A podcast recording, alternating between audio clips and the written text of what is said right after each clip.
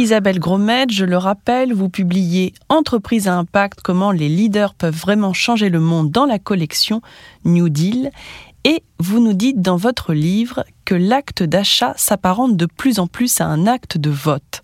Alors, dans ce dernier épisode, j'aimerais que nous abordions la question du rôle politique de l'entreprise. Et finalement, en vous lisant, j'ai envie de vous demander, est-ce que quand on veut faire la révolution, il faut maintenant aller dans son supermarché et non plus dans la rue?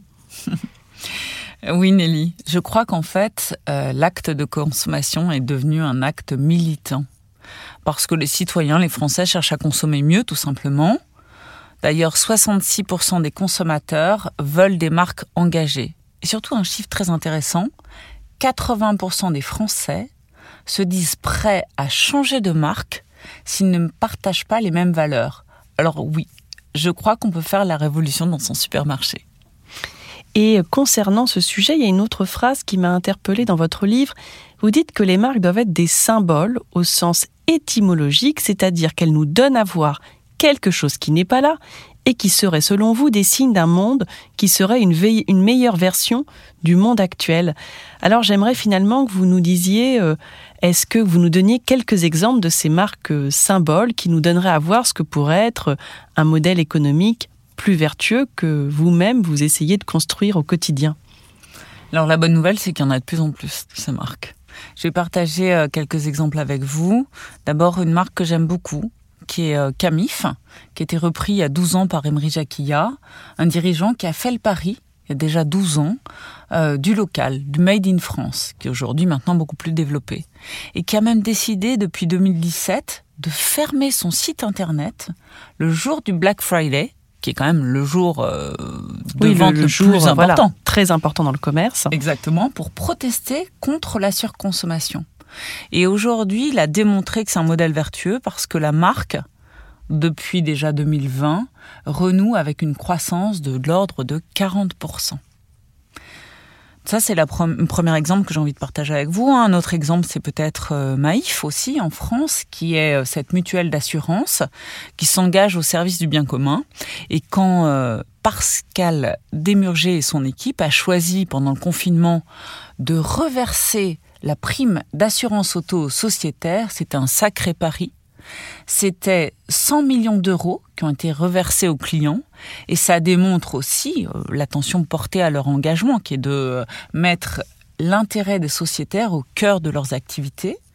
Et à nouveau, là, le résultat sans précédent l'année dernière, hein, de 155 millions d'euros pour la société, a démontré qu'une entreprise engagée est source d'attractivité et de performance mais il y en a d'autres. Donc si je, développe d'autres d'autres marques que l'on peut connaître, Veja par exemple, ces dirigeants extraordinaires qui décident de réinventer la basket avec de la création d'une basket plus écologique et plus équitable. En fait, leur choix, c'est ils prennent 70% du prix d'une basket aujourd'hui, c'est des budgets euh, marketing, publicitaires. Ils choisissent de prendre ce budget marketing et de l'investir dans une production plus responsable et plus équitable. En considérant que c'est la réputation qui va jouer le rôle, hein, c'est ça, de ce qui était du budget qui était auparavant euh, alloué à la publicité. Exactement. Et en fait, c'est une marque aujourd'hui qui est reconnue, qui est choisie par les consommateurs et qui a su démontrer ce modèle vertueux. On a aussi évidemment une marque que je connais très bien, Bledina, qui est une marque du groupe Danone, qui euh, depuis des années déjà a choisi d'avoir 100% de matières premières issus de l'agriculture régénératrice et qui travaillent au quotidien avec 200 agriculteurs, par exemple en France, sur ces sujets. Ou encore une marque et un groupe que j'aime beaucoup qui est L'Oréal, qui est le champion pour moi de l'empowerment, en particulier des femmes. Et L'Oréal Paris a choisi de s'engager pour lutter contre le harcèlement de rue, qui est malheureusement euh, quelque chose que subissent 80% des femmes dans le monde. Et avec leur programme Stand Up, la marque s'est engagée à former un million de personnes.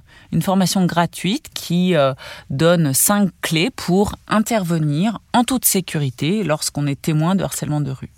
Alors ça, c'est quelques exemples, mais ce que j'ai envie de dire, c'est Aujourd'hui, les exemples existent. Ce n'est pas si simple, mais on peut choisir de mettre sa marque au service du bien commun ou pas, au même titre que l'on peut choisir de faire partie de ceux qui pourront regarder leurs enfants dans leurs yeux et leur dire que nous avons fait notre maximum au moment où cela comptait vraiment.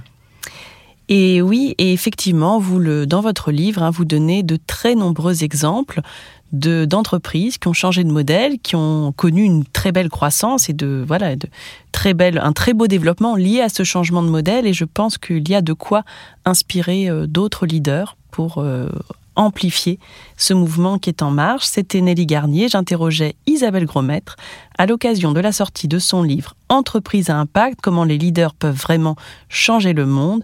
C'est dans la collection New Deal, un partenariat entre les éditions Télémac et le réseau New Deal d'Avas Paris. Merci et à très bientôt pour découvrir un nouvel ouvrage de la collection New Deal. Merci Nelly.